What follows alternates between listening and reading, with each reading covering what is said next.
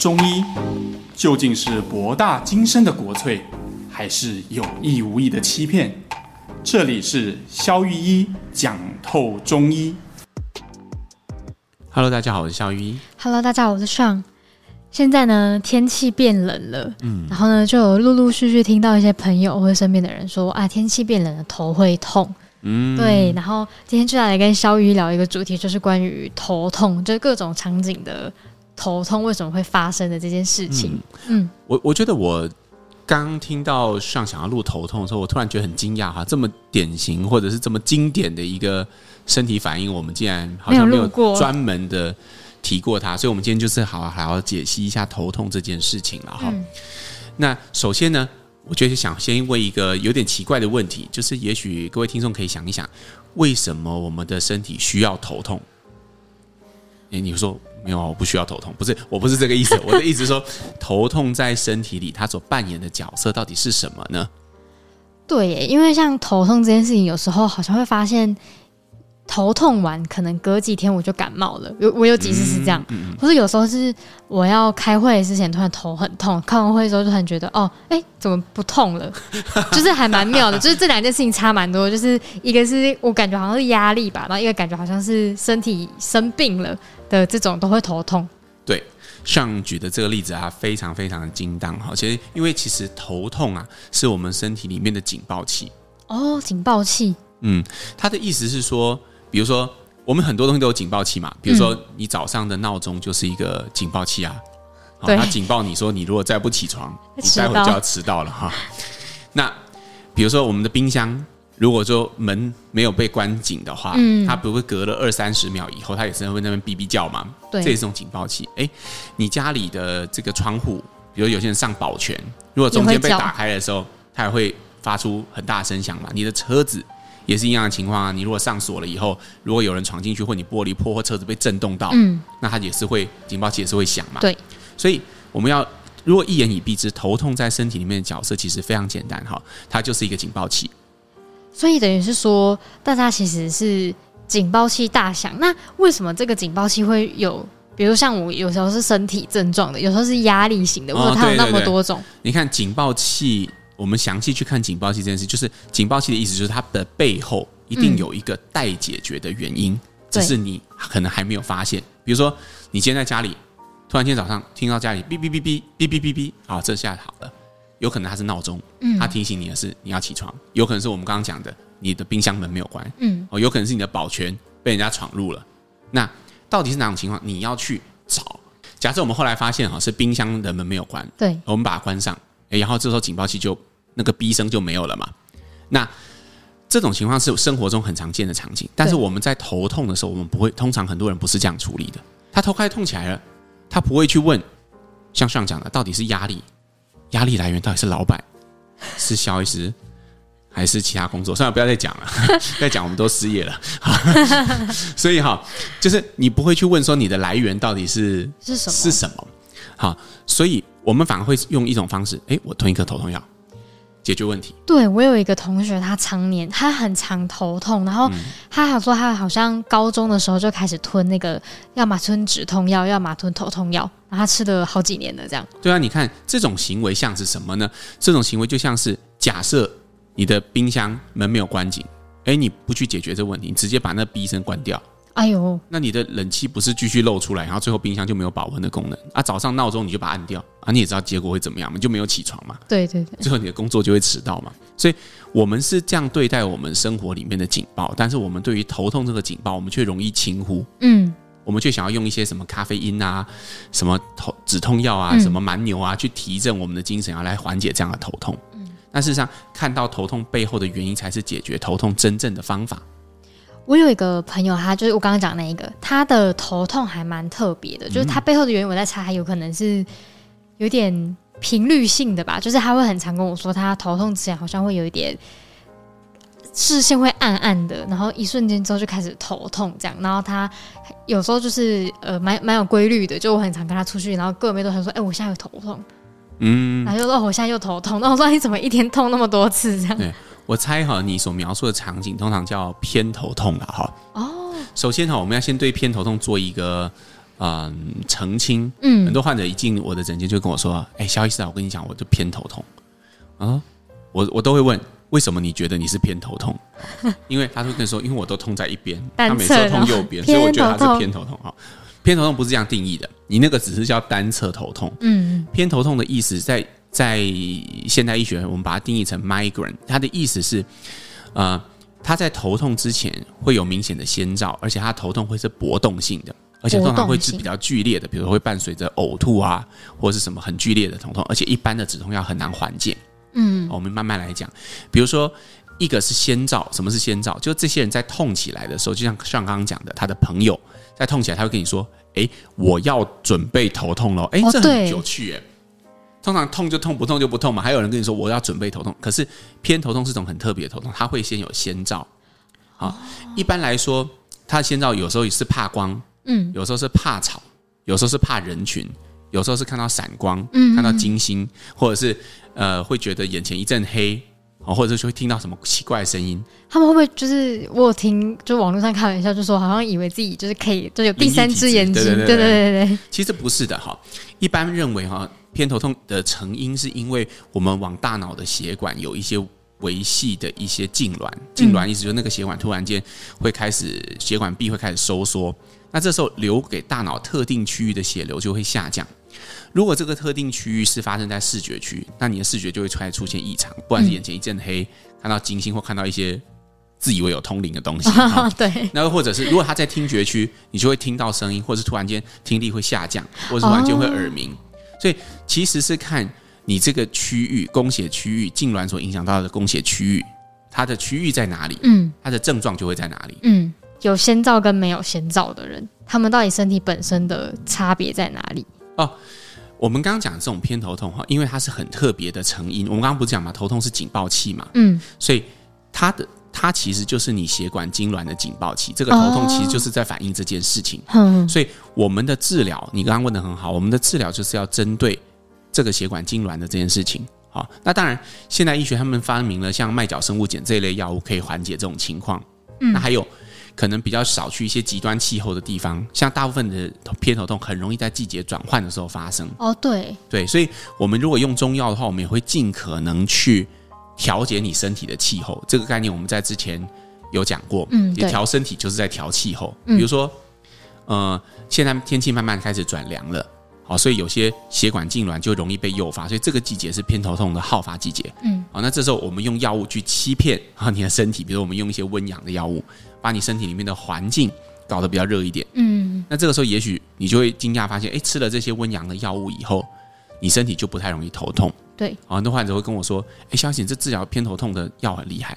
而如果我有多一点时间，我就跟你讲，我没有在治疗你的偏头痛。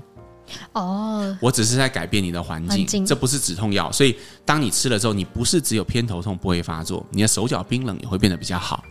好，如果你想知道手脚冰冷成因，你可以回头听我们。手脚冰冷的那一集，前几集，对对对，所以调节环境是呃偏头痛一个很大的一个治疗的方案。那还有一个算是不算秘方，算是一个秘密的生活方式哈，就是我们发现哈，如果你很容易偏头痛的话，你可以尝试清淡饮食。哦，所以是说，就是如果吃那种重咸重油那种容易发炎的，会让头更痛吗？没有错哈，比如说呃，或者是反过来讲。我曾经让患者做过实验哈，如果他啊、呃、在一两个礼拜甚至一个月都完全东西都全部水煮的话，嗯，就是都是低温烹调，而且几乎都没有什么油脂，对对对，他的偏头痛就从来没有发作过。天哪！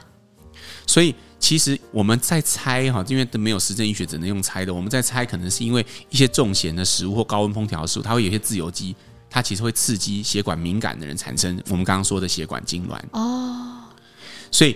针对偏头痛这种特殊类别，因为血管痉挛所引起的头痛，我们就针对可能会刺激血管痉挛的东西，我们就尽量少碰。嗯，所以包括我们刚刚讲清淡饮食啦，中药的调节气候啦，呃，现代医学的麦角生物碱啊，其实都是针对这这这个成因啊，在在缓解这样的警报。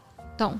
那所以也就是说，其实饮食上也也有可能对于像这种常常头痛的人有影响。对。那我好奇问一个，就是说，网络上大家都会很很喜欢问说什么哦，我前额痛啊，或者什么我后脑勺的这种痛。嗯、那其实这个在中医来看，或在小医师你的观点来看，真的有差别吗？OK。通常哈、哦、后颈的痛。和这个太阳经有关嘛，前额的痛和阳明经有关嘛，颠顶的痛就和厥阴经有关。好，那两边的侧边的话就和肝经有关。那一般这种疼痛，在你看到很多，你如果打头痛，然后中医或者是头痛，好那个分区，然后按图片啊，就可以看到那个相关的区域和经络的变化。好，但是我们以上讲的呢，我认为都没有任何意义啊。它其实就像我们之前讲的全息一样，就把脚底分成肝、心、脾、肺、肾，耳朵分成肝、心、脾、肺、肾。好。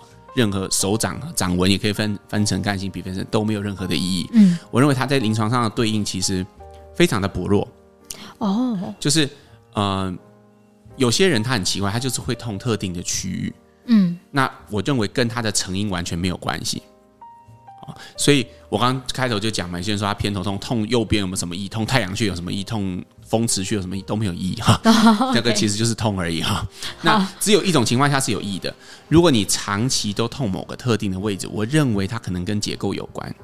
哦，因为它可能就是它单侧可能有点卡住之类的。比如说，你可能是因为，比如你这种疼痛最常是这样，早上刚起来的时候还好，但是你经过一整天活动，比如说上班低头打电脑。哦，同个姿势，哎，或者是有些人他是客服，喜欢夹电话的，嗯，那他下班的时候都会感觉到，比如从右边的肩颈，然后痛到右后右右后方的这种头痛，嗯、通常这个是和肌肉的紧绷、筋膜的这个紧绷跟发炎有关，嗯，那这种因为这个警报就是针对肌肉紧绷的警报，哦，是跟结构有关，所以我们就要去放松肌肉，肌肉。没有错，所以很多人常问我说，哎，头痛，小姐你会不会治疗头痛？嗯。嗯，要看你的头痛。这个警报器背后的原因是什么？我们没有针对头痛吃什么就会比较好，懂？而是针对头痛背后的原因，我们有没有办法帮到你？有没有办法解决？那像那种头痛，如果背后的原因是像我一开始讲的那种，就是压力型的，不是，对，不是工作，我没有说，我说是工作压力。那像这种工压力型的，他到底要怎么办？因为应该蛮多人都会有这种状态。OK，嗯、呃。如果你的头痛，这个警报器背后的原因是因为压力引发的，很显然我们应该要解决的是压力，压力问题。可是这个就已经超出医疗范畴，基本上这就是生命范畴的事情了，对吧？哈。但是我们值得点出来的一点是，我记得我们在早期有一集心理特辑里面有提到，哈，就是每一个人应该要对自己的情绪负责。好，延伸起来就是每个人应该对自己的头痛负责。所以这转换来说是说，压力造成的情绪其实是。会影响身体的表现，这种、嗯、那个链条是这样。我们有压力，哼，西医真的把这种压力叫做压力性头痛啊。他们觉得是压力引发了头痛，头痛、哦。但是其实我认为正确的路径是，它中间可能省略了一些东西。它其实是压力先影响到我们的情绪，嗯，然后情绪造成头痛。哦，比如说不是老板让你头痛，就不是老板这个人让你头痛了，因为你如果跟他出去吃饭就不头痛嘛，对不对？他请客的时候就不头痛了，对不对？好好笑哦。但是是他在开会的时候说：“哎啊，为什么我们的流量还是这么低的时候？哎，这个时候就就头痛了，对吧？所以正确的路径其实是你，你你你听到哎，为什么我们的流量这么低？这时候你身体可能产生一些诠释，你会认为哎，他讲这个话可能就是觉得我可能没有哪边没有做好。”或者说，哎，我是不是哪边可以做的不够？或是你突然间回答不出来，觉得有点慌张，嗯，哦，你不知道你的下一步应该是什么？是这些不确定感，哦，这些自责的感觉，它其实诱发了我们的头痛。嗯，那所以，既然每个人要对自己的情绪负责，每个人就应该对自己的压力性头痛负责。听起来就是蛮有道理的，没有错。哈，所以其实呃，很多人在面对压力性头痛的时候，就会服止痛药，因为他非常清楚，他只要休息就好了。旅行的时候都不会痛哦，回来上班隔天就立刻开始痛哈。那很多人会用拆警报器的方式来解决这个问题，可是我会鼓励哈，或者是邀请这样的听众可以多去看你压力背后你担心到底是什么。懂，不然就有点像是说有些人都说自己很压抑，然后结果你头痛其实也是你的身体就不想让你那么压抑，然后你又吃了止痛反而更压抑了。对，而且我觉得尽可能要往深处去看，也就是说，嗯、很多人就说啊压力性头痛，所以我这个有头痛压力造成，哎，压力这个标签一往上贴。就完事了，好像就没了。就就你再觉得就觉得哦，好，这样我满意了。嗯，当然其实不是的，你可以往下看，比如说，哎，你的压力到底从何而来？对，像有些人真的是对人哦，对人是说他看到那个一来，我就压力很大。比如说同事拜托你做事情的时候，如果他就是你的 peer，就是你的平行，你就会觉得哎还好。哦，如果是主管，但如果是主管，明明他交代的事情没有比较多，同事比较常来麻烦你，可是只要一进主管办公室出来就已经头痛。可是他其实只是跟你讲几句话，问你最近好不好，你也会头痛。这代表其实你的压力来源根本就不，就是应该说你的情绪来源完全就不是事情，而是人。对，而且他可能就和你生命早期的一些权威议题有关，就你碰到呃可以在你上面的人，可以解决你会决定你的人，对对，可以决定你的职涯，可以决定你人生，比如父母，对，回家也会觉得压力很痛啊，头很痛哈。那这种就是一个很典型你要去面对的课题，其实是权威议题。Oh. 那在这个时候，你当然解决路径很多啦。你可以去看一些书啊，你可以做一些心理咨商啦，你可以去做一些找专业人士协助你，嗯，或者是自己做正念冥想啊等等的，嗯。但是不管怎么样，你就是要去看到背后的原因，因为那个才有办法真的缓解你的头痛。头痛哦，那。那等于是说压力型的要靠自己嘛？那有没有就是呃，比如说其他类型的身体可能常常会有，比如说天天气也说中医可以帮忙啊？对。那像有些人睡午觉起来头痛，或者是生理期那种头痛，是不是中医也是 OK 的？没有错，有一些头痛真的就是比较生理性的，嗯，比如说像刚刚上讲的这个就非常常见，月经前的头痛几乎是很多女生的必修功课了哈。对啊，但是这还是要区分的。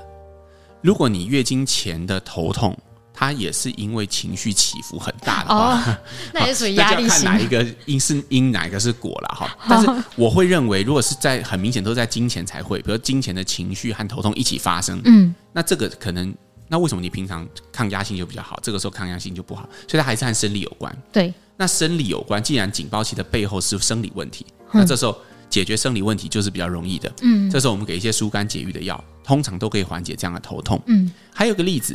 也是比较生理性的，像最近这个节气，啊、嗯，最近这种天气哈，到了明明是冬天，但是还是不是很冷哈。对。那有些人他这个这个在头顶这个阳气没有办法随着节气下降，就会造成下午后一种很闷痛的感觉。嗯。好，过了午餐以后，就开始觉得身体会晕，呃，头会晕，开始会痛。啊，通常他的痛感都是一圈型的，有点像那个。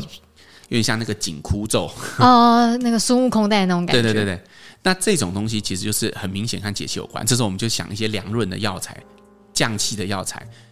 是，既然天气不让你降，我们就一样，我们用药调节一下气候。所以是环境问题。对对对，那我们就把环境调整一下就 OK 了哈。嗯。对，所以其实最重要还是解决背后的那个原因啦。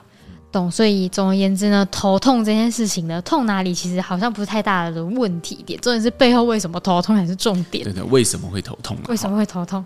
好，那我们请肖医师帮我们总结一下头痛呢，从生理的到心理的，到底中医怎么看？这样子。嗯，好，我们总结一下我们刚刚谈过的东西哈。嗯。首先，我们先提出了一个很奇怪的问题，就是人为什么需要头痛啊？哈，原来头痛对我们身体来讲不可或缺，是因为它就是我们很重要的警报器，它随时在提示着我们。我们到底是哪里动坏了？嗯嗯、找出哪里坏掉，就是我们要，或是哪里没有做啊？这就是我们要去解决头痛的最最重要的事情啊！不能用把闹钟按掉来解决上班的问题。对，所以不要经常用止痛药。那我们提到了几种。最常见的，我们提到了一种叫偏头痛，嗯，它其实是因为血管痉挛所引起的，所以我们可以用西药治疗，用中药调节，环境治疗也可以改善我们。呃，用饮食的方式来控制，吃清淡。对，那还有一种就是，诶，压力型的头痛，它通常就是和你的情绪有关系。那每个人得对自己的情绪负责。我们鼓励你往下看，邀请你往下看，去看到一些更深层的问题。嗯，那还有一些头痛是比较生理性，比如说像金钱的头痛啊，或者是季节转变所引起的头痛。那我们通过中药去调节身体的环境。就可以改善这个问题。没错，所以大家最近这个季节容易头痛，就是可以多暖暖身体嘛。如果有些人的体质是比较寒，比较不舒，比较容易这样子的话，是不是可以喝一些姜汤之类的嘛？哦，对啊，这也是一种调节环境的方式嘛。好，那我们来念本周的留言。那我们本周第一则留言呢，他说：“肖律师你好，他是你的忠实听众。那最近的心理课题也很精彩，同样是心理挂的，听了很有共鸣。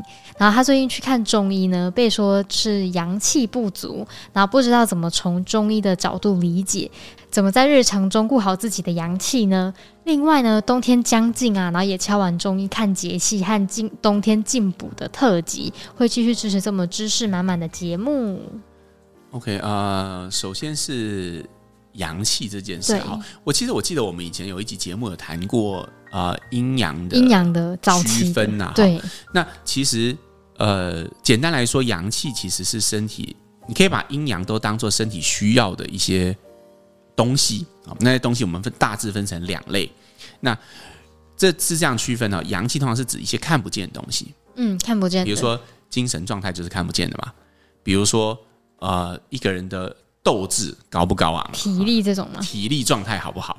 哎，你说没有啊？体力状态看得出来，不见得哦。有些人看起来很壮实，郁症乏力，其实是很弱，跑两步就会喘。那有些人看起来好像很胖，可是他是灵活的胖子，对吧？嗯。我们也看过那种哦，跳舞起来很有灵魂的胖子，哈。对对对对。他也不会累，所以不能从外表去看。所以这些东西看不出来的，我们就把它叫阳。嗯。那看得出来就是阴，比如说，哎，这个人秃头，头发掉了，或者是牙齿掉了，好，或者是说，哎，可能年纪大了之后。诶，法令纹、月纹很深，好，那那个其实是跟那个你身体里面的那个胶原蛋白的流失，就看得到的，对，那看得到就是阴质。嗯，所以其实呃，跟你说阳气不足，其实就是有讲跟没有讲一样啦，就是告诉你说，哎，你你说你的主诉是精神状态不好嘛，那他就告诉你阳气不足，不足，这只是 换成专业术语的两种表述，其实这个就是这样理解就可以了。对对对。那另外一个是关于这个进补的问题哈，我们也其实可以也许可以开一集节目来专门谈这件事情。去年的时候啊，我有抓了一个进补特辑补汤，也许他也可以先听看看那一集，没错没错。好的，那我们来念下一则留言。他说他是敲完把脉那集的听众，然后那集听了真的很多遍，然后很有帮助，非常的感谢。好，收收收！哎，我们那一集我也很满意那一集节目 啊。如果你还没听过的话，赶快出门左转哈。好的，那我们再来念下一则留言。他说呢，肖医师你好，他的爸爸患有哦舌癌第四期，然后做完放疗化疗后三个月，突然出现了右耳脸颊的神经抽痛疼痛，然后吃了鸦片类的止痛药，没过了六小时就会开始剧痛哦。然后再加上口口腔上有那个伤口，然后舌后溃疡吃了。抗生素一个月效果似乎不太明显，而进而会影响他的饮食进食这样子，然后至今只能趁不痛的时候吃一些流质的食物，然后已经看了耳鼻喉科，预计要开大刀，然后把医生所谓可能有问题的组织都切掉。那在一个机缘下呢，爸爸遇到一个朋友介绍中医治疗口腔癌，然后去看了两次，口气异味一个礼拜后就消除了，然后神经跟口腔疼痛感依然。